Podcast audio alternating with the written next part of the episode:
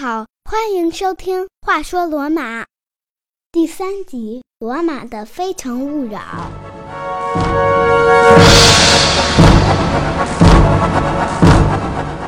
上一集我们说了，在埃尼阿斯之后，经过很多代，努米托的女儿瑞亚西尔维亚和战神马尔斯生了一对双胞胎儿子罗慕路斯和雷穆斯。他们俩从出生就充满了神奇色彩。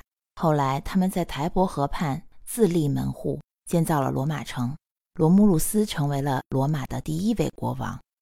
引人入胜的情节听着不像是历史，更像是故事。可它又不仅仅是故事。正如迪士尼电影《勇敢传说》中的对白所说：“Legends are lessons, and they ring with truth。”影片中的意思是，传说都是教训，授予我们真理。我们所讲的罗马的神话传说中，都是回荡着历史事实的。我想，对于一个普通人来说，没有什么比拥有一个属于自己的家更好的事了；而对于被神化了的罗慕路斯来说，还有什么比拥有一座属于自己的城邦更好的事呢？可是，他的这座城就好像一个新生的幼苗，对外界还没有任何抵抗力，需要强大的力量来保护。一个小小的幼苗怎么可能在复杂的社会环境中站稳脚跟呢？它需要繁衍出整片森林才能防风固沙。我们今天就来说说罗慕路斯是如何优先解决这两个问题的：壮大人口和建立罗马军团保卫罗马。先来讲讲上集提出的拉丁语单词。上一集的拉丁语单词是 x，e x。我想看到这个词，你和我一样，脑海中第一个闪现出 “my ex-boyfriend”、“the ex-president” 这样的词，意为我的前男友或者前总统。但是在拉丁语中的意思完全不是这样。，“ex” 是来源于、来自于的意思，相当于英语中的 from。比如说 ex fide fiducia，用英语说是。From faith comes confidence，中文可以理解为自信来自信仰。这句话至今常被用于校训，刻于美国大学校门入口处，以鼓舞激励学生。好，现在我们看看本集的拉丁语单词 Nisi。这个词用英文字母是这样拼写的：N I S I。在下一集节目中，我会详细解释这个词。感兴趣的朋友在收听本集播客的同时，可以在我的微信公众号“话说罗马”中查阅到这个词的含义，还有很多和节目相关的资料。你只需要在微信中搜索公众号“话说罗马”，点击关注。请记住，只需输入中文“话说罗马”四个字就能找到我，或者登录我的网站三 w 点话说罗马点 com。我再重复一遍：三 w 点。话说罗马的全拼点 com。现在来开始我们今天的故事。罗慕路斯建好罗马城以后，显而易见，这座城需要吸引更多的新居民来这里生活，就是刚才说的两个问题之一：壮大人口。他决定敞开城门，接下来很快就有一批外来人口涌入罗马。说的好听一点，就是一群有着鲜明个性和丰富过去的人来到罗马。这里鲜明个性和丰富过去，我都加了引号。你们可能已经能猜到，到底是怎样一群人首先来到了这里。他们中有别的镇上居无定所的流浪汉，有被打败了的决斗士，有骗子、乞丐、扒手、逃亡的奴隶，还有负债累累和五花八门的逃犯。这些人在自己的地盘上已经混不下去了，所以罗马城门一开，他们蜂拥而来。尽管如此，罗慕路斯依然说到做到。罗马张开双臂欢迎所有来到这里的人，一视同仁，不论自由人或者奴隶，不论有无前科，来者不拒，一律接纳为罗马公民。罗马公民中就这样混入了参差不齐的这样一大批外来人口。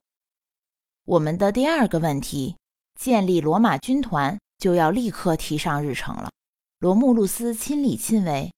带领部下不辞辛苦地走遍了罗马的每一寸土地，详细登记下新来移民的基本信息。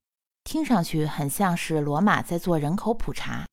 没错，他先把公民分为两类，一类是年龄在十八至四十岁之间、身体健全的男性，可以接受训练为罗马征战；另一类则是除了这些人的所有其他人。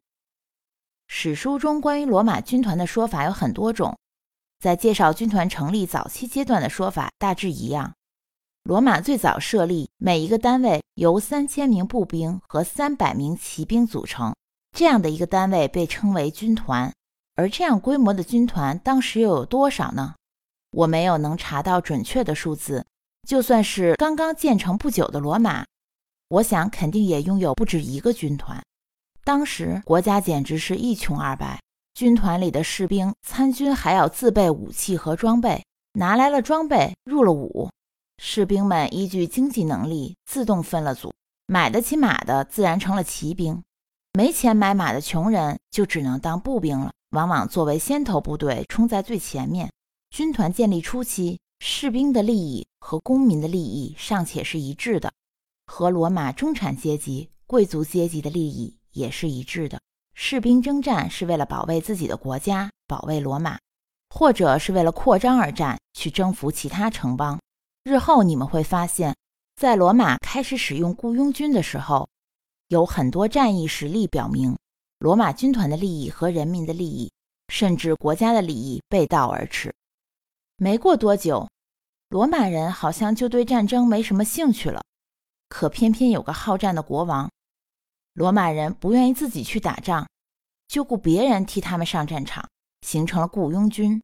雇佣军越来越多。甚至有的整个军团都是由雇佣军组成的，整团士兵都不是罗马人，有的连罗马人的语言都听不懂。这打起仗来可真是难以想象。这些被雇来的人为什么要出生入死去为罗马拼命呢？仗不能白打，他们是有报酬的。报酬不是货币，而是盐。盐这个词在拉丁语中是 “sal” 三个字母，s。a l 英语中的 salary 一词就来源于这个词。salary 的意思是工资、报酬。在罗马说的工资，就是指付出劳动的人得到一定量的盐作为报酬。工资以盐的形式存在，是有它独特的原因的。盐不会腐烂，而且不会散发出令人反感的气味。这时候。距离第一台冰箱的发明和使用还有两千五百多年，所以人们用盐腌制食物来防腐。为了让盐能够更快地运到罗马城，罗马人从位于意大利半岛另一边的大盐田特意修了一条公路直通罗马城，可见当时盐对于人们是有多么重要。这条公路叫萨拉里亚街，在我的微信公众号上。你可以看到这条街的地图，看看罗马人为了盐的运输建造了怎样一条路。这条路在地图上到底有多长？说完了盐的重要性，我们接着说罗马的军队和士兵。罗慕路斯人口普查完，该参军的参军，剩下的都是妇女、儿童和不在入伍年龄范围的男性公民。在他们当中，罗慕路斯任命了一百名。最有名望的人成为元老，辅佐他治理国家。这一百人组成的机构就称元老院。为什么要选一百个人来组成元老院呢？或许他认为一百个人就够了，也有可能是实在选不出更多的人能够胜任这项工作了。现在对真正的原因早已不得而知。他们可以说是贵族阶级的祖先了。罗马城里的有钱人形成了贵族阶级。在以后的节目中，你会频繁听到这个词，因为它在古罗马历史上有着很大、很长久的影响。很快，这些人就在他们中建立了小范围群体，把其他所谓穷人隔离在了这个小群体之外，出现了贫富差距。这也就是贵族阶级和平民阶级之间阶级斗争的最初形态。平民阶级多是那些投奔罗马的外来人口，他们都是两手空空来到罗马。恨不得还背着沉重的债务，哪来的钱挤入贵族行列？表面上看到这儿，两个问题都得到了解决：罗马有了外来移民，人口壮大了，组建了军队，还有了雇佣军，政治上也进步了，组建了元老院，相当于我们现在说的议会。但实质上，人口问题还是有一个重大隐患，这可不好办。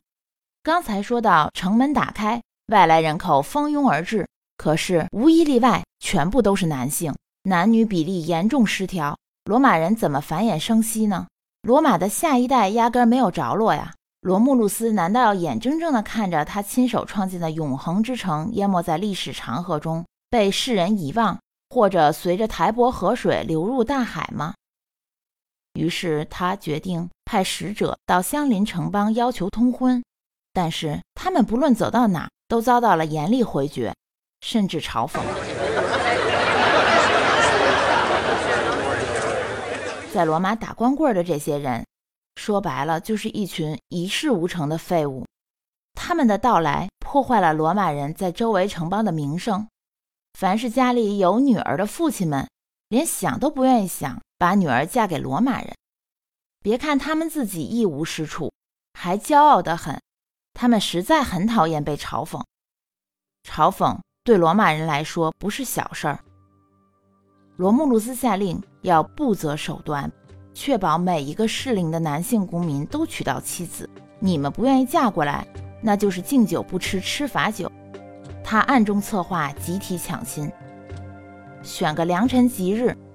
罗马人向所有周围城邦发出邀请，邀请人们来参加一个大型的祭祀天神海王星的节日，并宣称届时将有各种游园活动，盛大空前。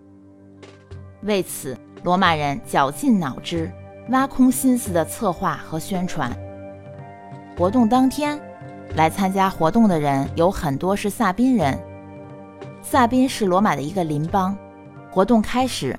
一切都井井有条，人们在尽情享用美酒美食，没有人察觉到有丝毫的不对劲儿。突然，罗慕路斯发出一个暗号，在场的罗马人一起动手，强抢女人，把男人都赶走。据李维记载，事件绝对没有性行为，所以在拉丁语中的“强奸”这个词，不是我们所说的性侵犯，而只是抢夺的意思。被抢来的妇女大多来自萨宾，也有的来自其他城邦的村落，多数是少女。据说只有一名妇女已婚。罗马人并不难为男人，只是想把他们赶快赶走。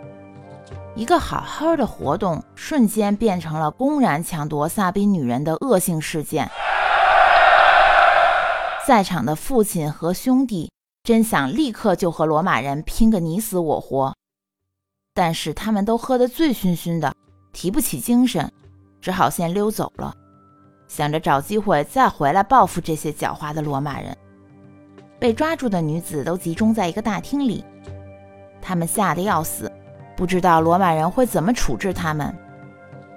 这时，罗慕路斯走过来，告诉他们：“今天这件事儿不能都怨罗马人。”也不能怨你们这些无辜的女子，那怨谁呢？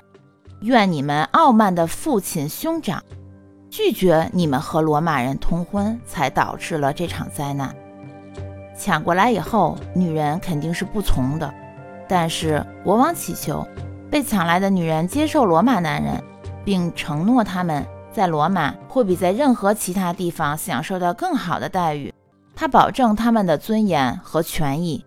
罗姆鲁斯还分析道：“这些男人是用如此野蛮的手段把你们抢到手的，所以他们一定会对他们的妻子感到深深的愧疚，会用诚实的态度、辛勤的劳动和体贴的关怀来补偿妻子。罗马男人会觉得，只有对妻子加倍的好，才能使他们的野蛮行径得到宽恕，使他们的心灵得到净化。”越说越觉得罗慕路斯真有点无理搅三分的本事啊！这些女人还就真相信了他的理论，接纳了事实，认为这就是命，这就是命中注定的安排。此后在罗马，他们确实得到了不错的待遇。这套理论对他们的父兄简直是对牛弹琴，他们一个字也听不进去。每一个被抢了女人的村子，都暗自摩拳擦掌，一个一个的来找罗马报仇。来报仇的都是小打小闹，只有被抢的最多的萨宾人按兵不动。罗马人心里打鼓，恐怕他们是在策划一场大规模的袭击。没错，萨宾人就是在筹备一场大仗。他们收买了一个来自伊特鲁里亚的维斯塔女祭司，许诺她一个大大的奖赏，让她帮助萨宾人穿过城墙上的小洞，走运河进入罗马城。运河直接把萨宾人领到城中心的城堡。这个女祭司的名字叫塔尔皮亚。罗姆鲁斯立刻组织反击，但是双方势均力敌，不分上下。罗马人没能抢回城堡。而萨宾人坐镇城堡，也打不退罗马人。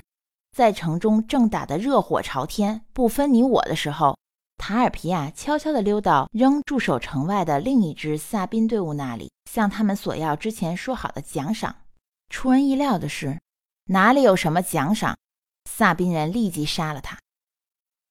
数日后，一切恢复了平静。罗马人找到了他。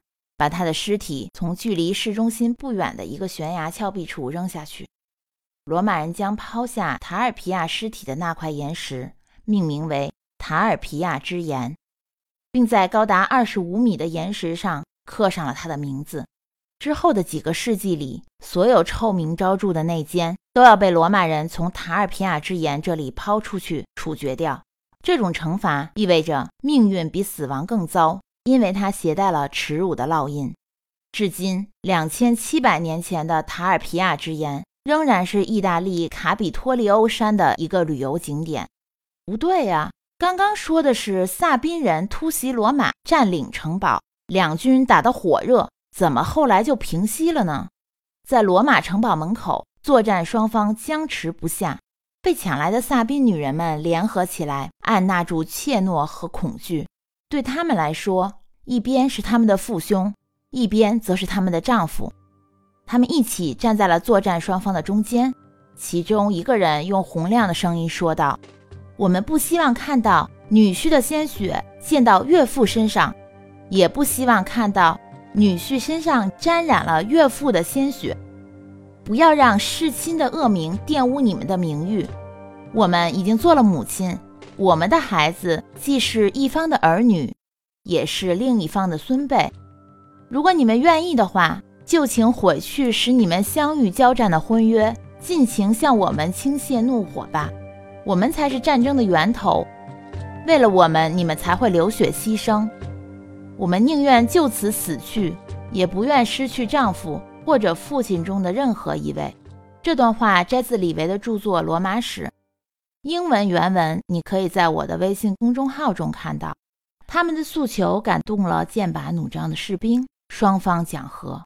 讲和的结果是，罗马人和萨宾人共同加入同一政治实体，罗慕路斯和萨宾王提图斯塔提乌斯共同治理国家，分享王权。可以说，就此，罗马和萨宾合并。合并后的公民被分为三个部分。第一部分是罗马人，第二部分是萨宾人，第三部分是除了这两部分的其他人。公平起见，也从萨宾人中挑选了一百人加入到元老院中。于是元老院规模翻倍，新的领导体制建立了。罗慕路斯组织召开了第一次伟大的公民大会，称为库里亚大会。会前，他把氏族做了进一步划分，十个氏族为一个库里亚，每一个库里亚都以一个被抢夺来的女人的名字命名，以此纪念他们在双方和平上起到的重要作用。以库里亚为单位，每个库里亚有一个投票权，共三十个库里亚。大会的权利有决定战争、选举高级官职、通过或否决法律法令以及审判重大案件。最初的宪法就由库里亚大会产生，贵族和平民都参与到了立法和司法的功能状态。虽然有元老院、公民大会，但是国王的权力依旧是至高无上的。到了这里，罗马军团的总数量也已经翻倍，而且每个军团的人数也上升至六千人。不断增强的军事力量意味着罗马帝国的长存。在下一期节目中，我们会说到罗慕路斯和萨宾国王提图斯共同执政了六年，提图斯就被刺杀身亡，罗慕路斯再次成为了唯一的统治者。那么他自己又是怎么死的呢？如果你对我所讲的故事感兴趣，可关注我的微信公众号“话说罗马”。感谢大家的收听，我们下集《话说罗马》再见。